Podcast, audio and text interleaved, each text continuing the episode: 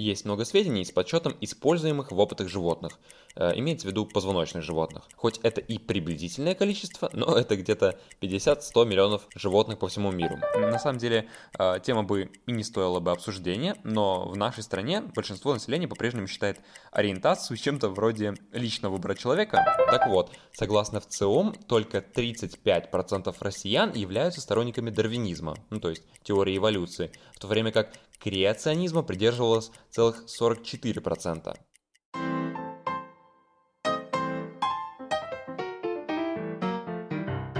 Всем привет уже шестой раз. А, с вами Михаил, а вы на подкасте Книготека, где я рассказываю вам о различных книгах, разбираю на пальцах их содержание, мы говорим с вами про самое основное и полезное интересное в них – и сегодня мы продолжаем говорить о книге Аси Казанцевой «В интернете всегда кто-то не прав», в которой она берет спорное утверждение, лежащее на просторах сети, и помогает разобраться читателю в том, верно ли то или иное утверждение. Попутно э, будем ссылаться на гору литературы или научных публикаций. Ну и сегодня это уже второй выпуск по этой книге, Поэтому, если вдруг вы не слушали первый, то вот 100% стоит начать именно с него. Там я говорю про то, есть ли связь у прививок и аутизма, и почему, про, говорю про ГМО, а, и насколько они опасны. А, разбираемся с вами на пальцах в гомеопатии и а, говорим про то, умнее ли мужчины и женщин и почему.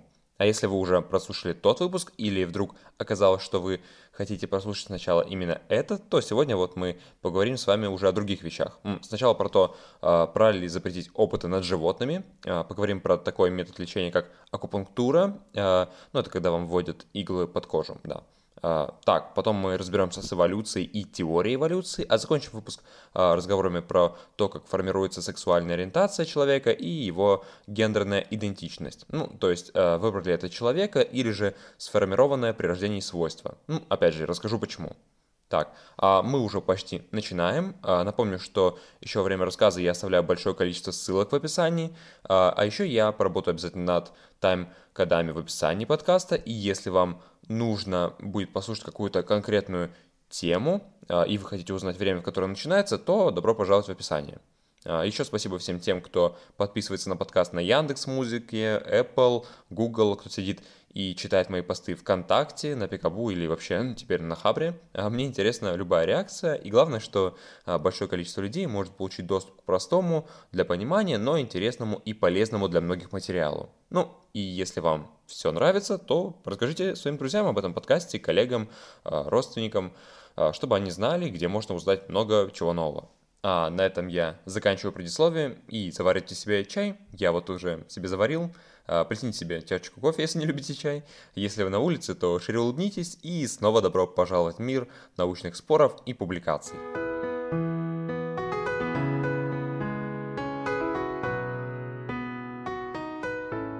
2005 году на биологическом факультете МГУ произошел беспрецедентный случай. На третьем курсе обучения биолог биохимического отделения Роман Белоусов отказался убивать лягушек по личным соображениям, так как он считал, что будущие биологи и медики во время обучения имеют право выбирать, а, ставить ли им опыты над животными или не ставить. Поэтому он проигнорировал все практические занятия. Ему предложили перевод на другой факультет по близкой специальности, однако он отказался, заявив, что хочет обучаться только на биофаке и только на кафедре микробиологии, ну то есть где он обучался. И в результате его просто отчислили, после чего он подал в суд, однако тот на защиту его не встал. А как вы думаете, имеет ли он право на индивидуальное обучение и кто вообще виноват в этой истории? Ну, и, например, у меня все мои друзья и знакомые считают, что он не прав в этой ситуации, ну, и студент именно.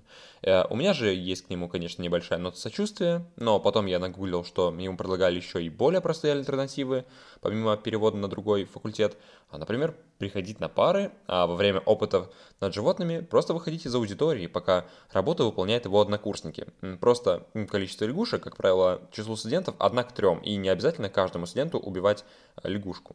А, и даже с учетом такого он отказался и столкнулся с соответствующей реакцией. Ну, и чего он вообще ожидал? Чудовищно ли убивать лягушку студентам? И если рассматривать пример с лягушкой, то насколько это вообще необходимо для учебного процесса? А, непосредственной пользы для учебного процесса это не несет. А, студенты разрежут лягушку и запишут пояснение преподавателя по поводу этого процесса. Однако в контексте обучения на специальности, в дальнейшем на которой придется работать и с другими живыми существами, это довольно важный шаг преодоления себя и познания основ. Ася пишет. Со временем у меня сформировалось ощущение, что заставлять каждого из нас убить по крайней мере одну лягушку было правильно. Но не потому, что в тех экспериментах заключалась такая уж великая учебная ценность, а потому, что это хорошая прививка от лицемерия. Ты уже не можешь сказать, что лекарствами и косметикой, испытанными на животных, я пользоваться не буду, однако осуждать их смерть я тоже буду. Да, и каждому студенту-медику важно знать, что какая бы у тебя тонкая душевная организация ни была, ты можешь с ней справиться и перестать жалеть себя. У исследователей нет цели загубить как можно больше невинных зверушек, и напротив, несмотря на то, что число докторских степеней, присуждаемых э, в США, за последние 30 лет выросло почти вдвое, число используемых при этом животных не увеличилось. Кроме того, есть сведения с 1973 года, показывающие тенденцию плавного уменьшения используемых в лабораторных целях животных. А, ссылку в описании я также на это исследование кину. Если не хотите смотреть, там в 1973 году было миллион семьсот тысяч, а к концу 90-х эта цифра выросла на почти 500 тысяч животных. Затем к 2018 году эта цифра упала до 800 тысяч, поэтому уменьшение действительно есть. Есть много сведений с подсчетом используемых в опытах животных, э, имеется в виду позвоночных животных. Э, хоть это и приблизительное количество, но это где-то 50-100 миллионов животных по всему миру. Большинство из них это, кстати, мыши и крысы, ну, примерно 75%. При этом есть сведения и о других животных, которые не используются людьми в опытах, но, например, употребляются в пищу. Э, куриц это, кстати, внимание, 66 миллиардов по всему миру – но это, правда, почти 89% от всех используемых в таких же целях животных, а, но это все равно очень впечатляет. Это я к тому, что немного несоразмерно вот количество животных, над которыми проводят опыты, и количество животных, которые употребляются в пищу. В каких областях используются лабораторные животные? Половина из них участвует в получении новых видов с помощью генетической модификации, а другая половина используется для всяких медицинских, экологических или других видов исследований. Большая часть уже из этой группы нужна для понимания причин человеческих болезней. Такой подход возможен, потому что многие гены у нас и у мышей практически идентичны. В предыдущем выпуске я уже упоминал про то, что такое ДНК, что такое гены, и рассказывал про то, что все существа на Земле используют один и тот же генетический код – и если сравнивать нас с мышами, то многие гены у нас практически идентичны, из-за чего мыши используются в большом количестве опытов. Давайте приведем какой-нибудь пример. А, вы изучаете гены и знаете, что есть ген, который, по вашему предположению, увеличивает у человека риск развития диабета. Хорошо, вы ищете такой ген у мыши, нарушаете его работу, а затем смотрите, заболевают ли полученные животные чаще или реже, или же какие лекарственные вещества могут компенсировать полученный эффект. В своей книге Ася рассказывает про несколько таких исследований, а также про два трагических эпизода, когда в истории медицины ужесточались требования касательно проведения опытов над животными. В первом и втором случае лекарства и его компоненты были недостаточно исследованы на животных, из-за чего в первом случае у людей повреждались почки и они умирали. Во втором случае лекарство влияло на беременных женщин и их детей – которые росли у них с большими нарушениями из-за приема препарата. Второй случай, кстати, даже более показательный, а, ведь несмотря на то, что опыты над животными в этом случае и проводились, но не было проведено опытов над беременными животными, из-за чего это и привело к такому вот неожидаемому ранее эффекту. Другой вопрос – это исследование косметических препаратов на животных, ну, косметики. А, должна же быть все-таки грань, и животные не должны использоваться для всех нужд человека, а желательно только для тех, где без них действительно не обойтись. Это не значит, что косметику нужно испытывать на людях, нет. А, это значит, что, возможно, косметику стоит создавать другими методами, нежели испытаниями на многочисленных животных. Однако другой вопрос, развиты ли сейчас эти методы, чтобы без последствий для людей отойти от опытов над животными? И, к сожалению, пока что нет. А работа в этой области хоть медленно, но все-таки ведется. И я думаю, что можно сделать вывод, что опыты над животными – это необходимая в наше время мера, проблему которых умные люди также понимают и решают. А, это подтверждается различными методами и мерами по уменьшению числа лабораторных животных. А это значит, что все идет верным путем, и рано или поздно можно будет снизить число таких животных до минимума. что вы представляете себе, когда слышите слово акупунктура? И если вы не знаете, что это, то объясню. Это метод альтернативной медицины, заключающийся в введении пациенту под кожу очень тонких игл. И если представить, э, можно загуглить, и сразу будет много показательных картинок, и будет очень легко представлять, что это такое и с чем его едят. Называется акупунктура, да. Между прочим, акупунктура – это ключевой аспект традиционной китайской медицины. Кстати, я погуглил, а, на самом деле мало сайтов используют прямо название акупунктура, а на многих ресурсах чаще употребляется другое название – рефлексотерапия. И если вы видите у некоторых медицинских центров услугу рефлексотерапия, то это с большой вероятностью и есть объект нашего обсуждения. А, вопрос в том, насколько ли эта методика является рабочей. Как можно сделать вывод по поводу эффективности того или иного вида лечения? Конечно же, это должно подтверждаться исследованием пациентов, в которых четко просматривается, работает ли методика более эффективно, чем просто плацебо, ну, то есть, э, когда мы просто не вмешиваемся. А, кроме того, желательно для каждой такой методики получить хорошее научное объяснение, не включающее в себя привлечение различных загадочных сущностей, типа энергии, души и прочих вещей – например, гомеопатия, о которой мы говорили в прошлом выпуске, имеет соответствующие исследования. Правда, которые не говорят в ее пользу, так как эффективность абсолютно одинакова с плацебо у гомеопатии.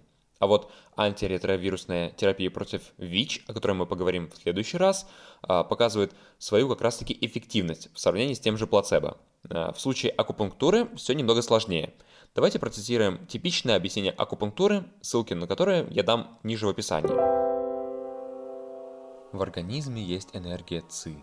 Она циркулирует по каналам, называющимся меридианами. Акупунктурные точки – это зоны для доступа внешней энергии ЦИ к внутренним органам, а каналы формируют сложную сеть между поверхностью тела и внутренними органами. При нарушении циркуляции энергии человек заболевает. Стимулирование акупунктурных точек влияет на движение энергии, и эту технику можно рассматривать как метод регуляции функций организма, представляющего собой живую систему, функционирующую благодаря равновесию поступления и расхода, и расхода энергии. энергии.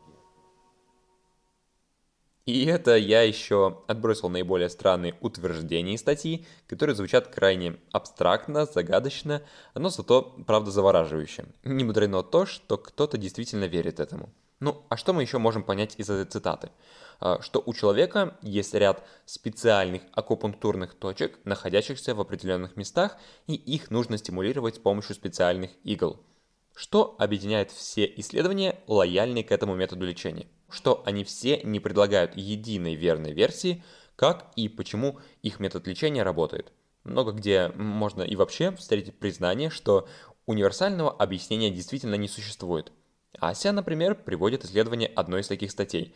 А, что она делает? Она серьезно относится к написанному, читает объяснение, как же работает акупунктура. Ну, это все в рамках исследования, да. Затем она идет по ссылкам, на которые ссылается автор. Э, как правило, это тоже акупунктурные журналы, где тоже приводятся ссылки и потом она еще переходит по ссылкам, еще, и в какой-то момент находится такая ссылка, которая никуда не ведет. А, то есть название исследования есть, а вот самого исследования нет ни в одной поисковой системе. Кстати, поисковые системы по научным публикациям это немного другое, нежели обычный поиск Google или в Яндексе. Об этом мы тоже поговорим в следующий раз. А, в общем, Ася подводит итог, что несмотря на то, что все хоть довольно и туманно, и зачастую ссылки и обрываются, но зато, если начать гуглить самостоятельно эту тему, то есть уже не, а, ну, реально в Гугле или в Яндексе, то можно найти некоторые отрывочные исследования, а, что акупунктура вроде как может и работать. Однако, что насчет другого критерия эффективности альтернативного метода лечения – что насчет исследований, если такие, которые показали бы хорошую разницу в сравнении с плацебо? Кстати, как проводят такие исследования? Ну, то есть на сравнение метода лечения альтернативного и плацебо. А, то есть, ну, в случае с таблетками это было бы понятно. То есть при исследовании кому-то дают реальную таблетку, а кому-то пустышку. Как же это происходит с акупунктурой? А, а тут есть хитрости, например, фальшивые иглы, которые чуть-чуть прикасаются к коже, а затем прячутся в ручке иглы. Таким образом, что пациент не должен чего-то заподозрить. Ну, или когда вводят реальную иглу, но не в акупунктурную точку. И такие исследования действительно есть, э, даже достаточно серьезные. А еще есть исследования, которые анализируют все-все эти работы и проверяют выводы, сделанные по ним. Что в нем сказано? В нем эти исследования сведены в таблицу, и рядом можно увидеть выводы, которые были а, в конце этого каждого исследования. То есть он просто свел их в одну таблицу. И, например, как правило, это а, недостаточно данных, или нет доказанного полезного действия, ну или прочие подобные выводы. Но, конечно, есть и пара таких, которые вроде бы и подтверждают какую-то зависимость. И что тут можно, какой вывод сделать? То, что этот метод лечения может подходить для тех, кто в него действительно верит. Почему бы им не пользоваться, лишь бы человек сам думал, что ему это помогает. Советовать его, правда, всем остальным в качестве серьезного метода лечения и все-таки однозначно нет. Все-таки эффективность метода по сути не подтверждается, а его точных научных объяснений по-прежнему нет. Самый небольшой раздел книги посвящен эволюции и эволюционной теории. А начну я с того, что в 2009 году в ЦИОМ представил данные исследования, касающегося дарвинизма и креационизма. Дарвинизм – это когда предполагается, что все современные виды животных и растений появились путем естественного отбора, ну, то есть через наследственность и изменчивость организмов в связи с их жизненными необходимостями. Креационизм же, как следует из названия, э, ну, то есть слово create, э, создавать по-английски, это э, концепция того, что все живое на Земле было создано именно Богом. Ну, креационизм, да. Так вот, согласно ВЦИОМ, только 35% россиян являются сторонниками дарвинизма, ну то есть теории эволюции, в то время как креационизма придерживалось целых 44%. И э, еще корреляция, ну, например, чем крупнее город и образование населения, тем больше люди придерживались именно теории эволюции, что довольно-таки понятно. А, самое же интересное в этом исследовании другое. Я кинул ссылку в описании, и там есть э, сводка исследования в таблице. Э, по ним ясно видно. А, есть креационисты, дарвинисты, а есть и самое интересное, третья категория людей. Например, среди креационистов нашлись те, которые считают, что и человек, и обезьяна произошли от общего предка. А со стороны дарвинистов нашлись и те, кто считает, что человек был создан Богом. Такие аномалии, конечно, достаточно сложно объяснить, однако, скорее всего, э, это связано с тем, что у людей реально нет в голове единой общей концепции, которой бы они придерживались. Э, именно поэтому я и не считаю, что эту главу стоит пропускать, а стоит ее коснуться и разобрать эту кашу у людей в голове. Почему дарвинизм? И все дело в том, что хоть Чарльз Дарвин не был первым, кто предположил, что все существующие виды существуют в результате эволюции, но он был первым, кто предложил механизм, который смог бы объяснить процессы видообразования. И все дело в том, что если какое-то случайно возникшее изменение повышает шансы выжить и оставить потомство, то это изменение будет чаще встречаться у потомков. И именно потому, что его обладатели больше выживали и оставляли потомство – не каждому просто понять то, что у эволюции на самом-то деле нет никакого плана, и все изменения могут быть во многом и вовсе случайностью. Хороший яркий пример эволюции – это возвратный гортанный нерв. И в свое время этот нерв помогал рыбообразным предкам обеспечить нервными клетками жабры, которые находились рядом с сердцем. А, современным организмам жабры не нужны, и теперь то, что использовалось когда-то для жабр, помогает другим нашим органам, например, для управления мышцами гортани, помогающими нам дышать и разговаривать. Ну, поэтому-то это и называется гортанным нервом. А, но вот в чем незадача, сам этот нерв по-прежнему спускается от мозга вниз в тело, проходит под дугой аорты, это около сердца, то есть этот нерв он проходит под дугой аорты и возвращается обратно. И в случае, например, жирафа, этот нерв вынужден проходить вниз, а, то есть ну, через шею, там вниз 4 метра, а затем вверх по 4 метра, ну, получается в каждую сторону вот так, неплохо. А, поэтому-то знание анатомии хорошо помогает людям понять теорию эволюции. Еще проблема восприятия этой теории в том, что э, мы не совсем понимаем масштабов тех лет, за которые происходит эволюция. Э, что вообще было 90 миллионов лет назад и насколько это вообще много? И вот задумайтесь на секунду, сколько вещей проходит за минуту, а теперь на тем, сколько всего может произойти за 90 миллионов лет. И, наверное, это сложно представить по-прежнему, э, и, наверное, в принципе, только палеонтологи более-менее способны представить такие масштабы времени. А, Еще интересно то, что мы часто считаем себя венцом эволюции и что все остальные виды вели именно к нам. А прикол в том, что это совсем не так. И поэтому мы удивляемся, когда мы видим у совершенно разных существ продвинутые органы, например, сложно развитые глаза у каких-нибудь моллюсков. И мы забываем, что эти существа эволюционировали миллионы и миллионы лет, как и мы, просто они вели не к нам, они, так скажем, эволюционировали в собственной самостоятельной ветви.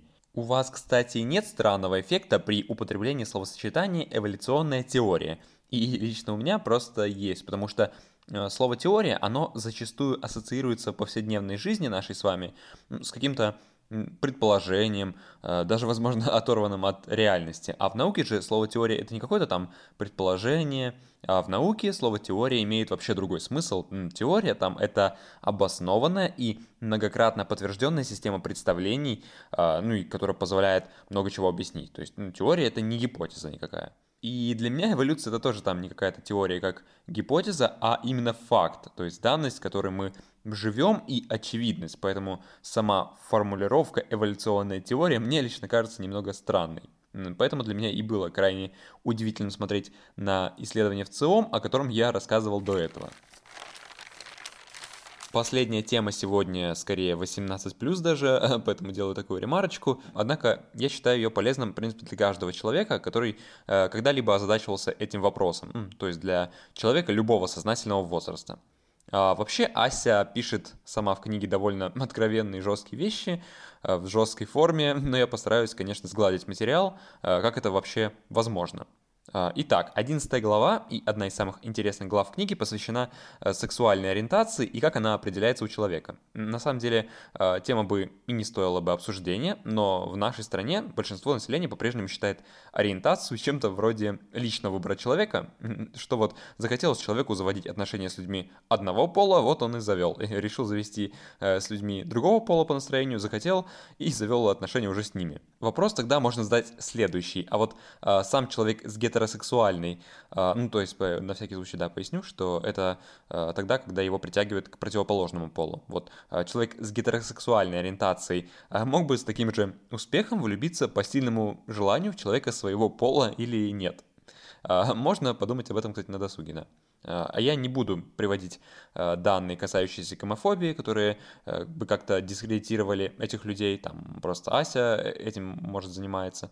А я лишь кину ссылку на одно исследование на английском, главная суть которого в том, что гомофобия формируется из трех основных составляющих. А, на 36% это гены, на 18% это э, семейное влияние, то есть воспитание и так далее. А вот остальные 46% э, вот этого гомофобного мнения складывается из личного опыта человека. И я вот э, сам хорошо знаю, что гомофобия — это лишь взгляд человека на вопрос сексуальной ориентации, который может э, вообще измениться благодаря э, чтению литературы и реальной попытке разобраться в этом вопросе. Э, так как я сам заинтересовался этой темой и захотел в свое время разобраться, на момент прочтения книги несколько месяцев назад я уже имел четкую позицию по этому вопросу, а через эту книгу я в очередной раз уверился в ней, потому что здесь очень много всяких исследований, подтверждений и так далее. А, поэтому, если вам и правда интересно разобраться, давайте правда поговорим про этот вопрос. Итак, а, как говорится, nature or nurture, или же врожденное или приобретенное такое свойство человека, как сексуальная ориентация. И Ася разбирает несколько исследований близнецов в разных странах, в которых ищется связь между генетикой и ориентацией. И интересный факт в том, что эта зависимость действительно найдена. А, суть в чем? А, в том, что существуют разные типы близнецов в зависимости от количества общих генов. А, монозиготные близнецы имеют 100% общих генов, а вот дизиготные близнецы имеют всего 50% общих генов. И суть в том, что найдена зависимость во всех исследованиях, что в паре монозиготных близнецов, у которых то есть 100% общих генов, вероятность одинаковой ориентации выше, чем в паре дизиготных. И вот таким образом сексуальная ориентация человека зависит от его генов. И это подтверждено в нескольких независимых исследованиях. Однако не может не возникнуть вопрос тогда про эволюцию и естественный отбор, о котором мы только что говорили. Если какой-то ген а, повышает вероятность гомосексуальной ориентации, то вполне логично, что он снижает вероятность обзавестись потомством. А это значит, что его распространенность в ряду поколений должна неуклонно снижаться, пока не исчезнет совсем. Однако, да, это, конечно, логично, но тут есть другое объяснение, так как один и тот же ген, оказываясь в мужском или женском организме, может оказывать разные эффекты. Например, в мужском этот ген может способствовать формированию гомосексуальности, а в женском, наоборот, повышать вероятность развития потомства. Но на самом деле Ася пишет, что эта тема еще пока мало изученная, какие именно гены влияют на это, и как они именно влияют на тот или иной организм. Однако не только набор генов влияет на это. Ведь когда ребенок формируется и создаются все его органы, в том числе и мозг, а, который влияет на все процессы в нашем организме, а, во время беременности, например, стресс матери может повлиять на то, как именно будет мозг развиваться. И, быть может, в каких-то аспектах из-за стресса организм окажется ближе к женскому. А виноват ли в этом ребенок, виновата ли мать? И лично мне кажется глупой э, такая мысль, вот. И Ася приводит еще несколько исследований, в которых э, беременных животных подвергали стрессу, а затем исследовали их потомство, где подтверждалось именно то, что я и сказал. Стресс э, вполне себе влияет на сексуальную ориентацию. Э, вроде как есть еще, кстати, исследование некого Гюнтера Дернера о том, что в конце Второй мировой войны, во время самого большого стресса для многих людей в Германии, рождалось больше геев, чем в любое другое время, однако само исследование достаточно много критикуется, и э, поэтому о нем лишь скользь. Эта информация скорее для личного изучения, если кому-то интересно, то можно погуглить.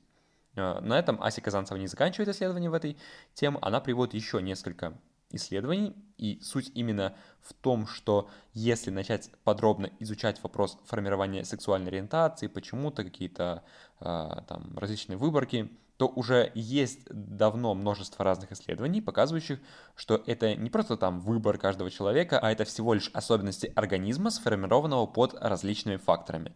А, то есть это не вина человека, это не его выбор, что ему нравятся только мальчики или только девочки. И именно поэтому глупо его винить за это и кошмарить. А, на самом деле это еще большой путь признать все это. Все-таки э, нетерпимость в обществе к не таким, как все, по-прежнему есть, особенно у нас.